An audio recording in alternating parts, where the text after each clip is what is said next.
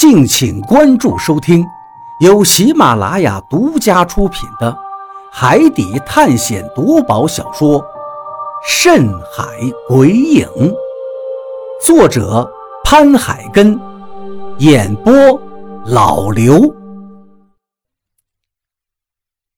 第一百八十九章，落荒。大雨竟然还在这里。这也证明了，之前李海牛弄死的两个怪物根本就不是大禹跟老毛两个。这时候也来不及想别的了，我跟何洛面前只有一条路可走，就是冲出去，不断的往台阶下面冲。啊！大雨又逼近了几分，何洛艰难地挥动了一下手臂。带路的两只虫子转头飞向了大禹。快走，顺着台阶下，我的虫子坚持不了多久了。他艰难地吐出这句话，紧接着就昏迷了过去。我抱着河洛回头看了看，两只小虫子飞向了大禹，落在了大禹的脸上，一闪而过，蓝色的光芒也消失了，而大禹的嘶吼声。也停下了。原本以为河洛控制住了大雨，我们就有了生的希望，但是我没想到迎接我们的还是绝望。终于到了台阶下面，入眼却又是一片混沌。我停下了脚步，因为面前密密麻麻的都是各种大小的霸下。我原本以为。李海牛控制的就是这一群霸下，现在看来，我想错了。李海牛控制的应该是另外的一群，也或许他跟二叔走的是另外一条通道，最终也到了海眼的近前。而那个通道里也有归眠之地，也有那么多的霸下。看着眼下密密麻麻挨在一起、不断骚动着的霸下。我不知所措了，难道我们真的走不出去了吗？难道我跟何洛就要死在这儿吗？心中涌起了深深的绝望。就在这时，山洞摇晃得更厉害了，不断有石头从上面掉落下来，狠狠地砸在了霸下群中。有些霸下在惊慌中就爬到了同伴的身上，而就在这时。一声雄浑的牛吼声再次响起，接着霸下群如同潮水一样向一个方向冲了过去。我心中一喜，动物都有往安全的地方逃生的本能，眼下我们只能跟着这群霸下走了，说不定真能跑出去。但现在我还不能下去，这些霸下性情凶猛，说不定我刚下去就被他们撕碎了。而且现在雾气还在，我们就站在雾气边缘，不敢向前走。落石更多了，鸡蛋大小的小碎石头呼呼啦啦的掉落，有些甚至砸在我的身上，生疼生疼的。我抱着何洛，终于下定决心冲出去了，因为再不出去的话，就只能被埋在这儿了。而其实我错了。我原本以为霸下会攻击我们，下去之后才发现，这些霸下也在惊慌失措中。生物对于危险的本能躲避，让他们根本无暇顾及我们。但是在霸下群中乱闯也是极度危险的。好在我只是顺着霸下群的边缘走，到了山洞的下面，我仰头看了看上面微弱的灯光。心中顿时又是一阵无力感，太高了。慢说，我现在带着何洛，就算是我一个人，现在上去都困难。沉默了一会儿，眼瞅着那轰隆隆的响声越来越近，我们刚才来的台阶上的山洞估计都已经坍塌了。这时候再不上去的话，那就真的死路一条了。一只霸下从我的身后惊慌失措地跑了过去，我脑海中灵光一闪，就把河洛放到了他的后背上，接着自己也翻身上去，一只手抓住霸下脑袋上面求生的触角，另一只手紧紧地抓着何洛的肩膀。这只霸下不是很大，太大的话我也不好爬上去，但是他现在的速度却好像是一匹奔马一样。忽然间，他就钻进了水里游动了起来。好在他并没有潜水。不然的话，我真不知道何洛该怎么办。不知道是因为冷水的刺激，或者别的原因，何洛嘤咛一声，竟然清醒过来。我大喜过望。何洛，这这是哪儿？何洛翻身抓住我的胳膊，问道。说完这句话之后，就是剧烈的咳嗽了。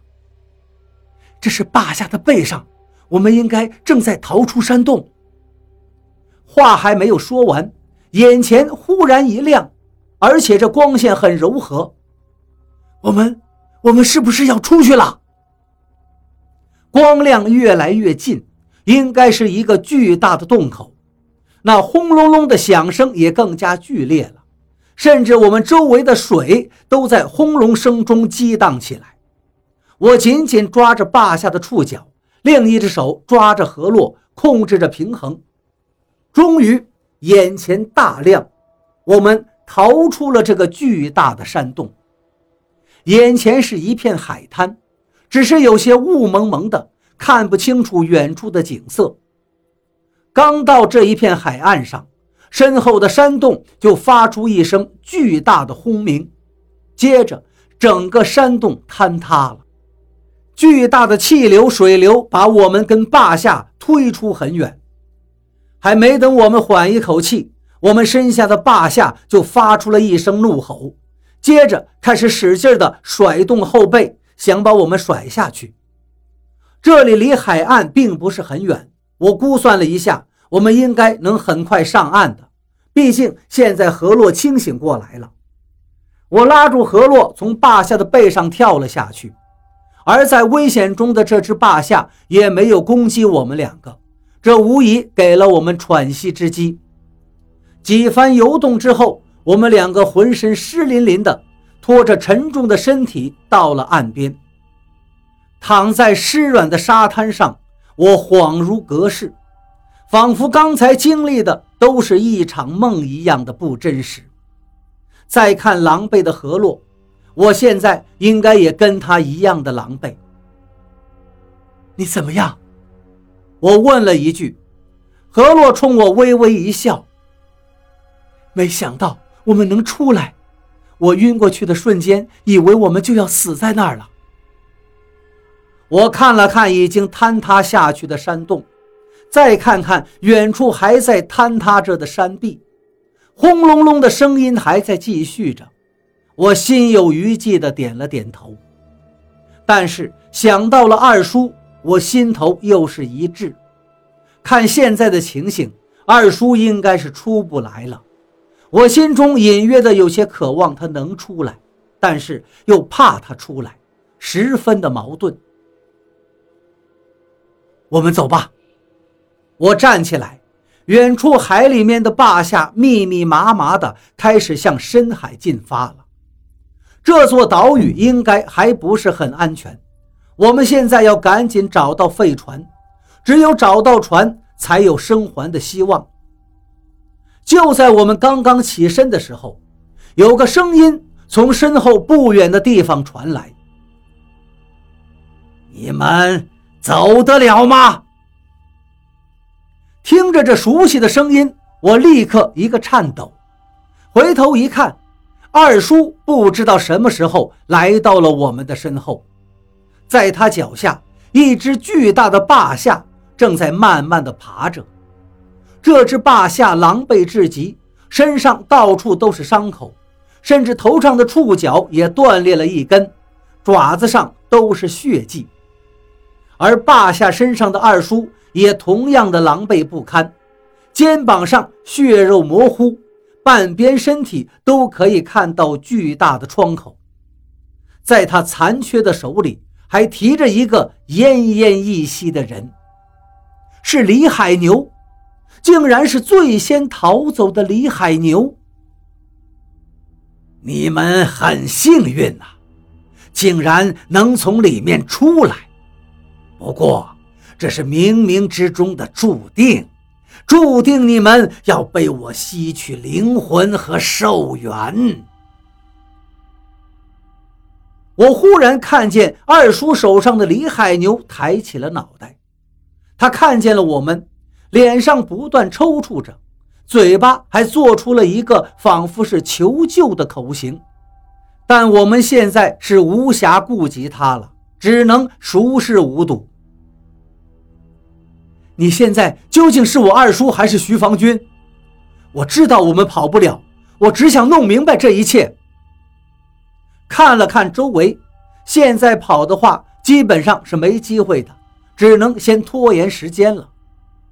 二叔笑了起来。哈哈哈哈我当然是你二叔了，不过我也说过，我也是徐防军，更是何洛的父亲，而且还是很多人。你现在问这个，就是想拖延时间，但我还是回答你，而且我还有时间可以再跟你们聊一会儿。我心中立刻是一片死灰，竟然被他看穿了，但我还是不能死心。如果你是我二叔的话，那你为什么还害我？我二叔绝对不会害我的，我很想明白这一点。徐防军看了看我，忽然间坐了下来，把李海牛放到了面前，他巨大的手举了起来。忽然间，把手插进了李海牛的身体里，李海牛的身体立刻就抽搐起来。几个眨眼的功夫，李海牛就像脱水了一样，变得有些干瘪了。再一瞬间，徐防军的手又从李海牛的身体里抽了出来，还带出一股灰色的东西。他贪婪地吸取着这一股灰色的东西，脸上露出了满足的神色。接着，他睁开眼看向我们：“这人竟然和你们不一样，不是那些狗的后代。不过无所谓了，只要是人就行。”他疑惑地说了两句。把视线又放回我们的身上，我并没有趁着这个机会逃走，因为我知道，就算现在要走，实际上是走不了的。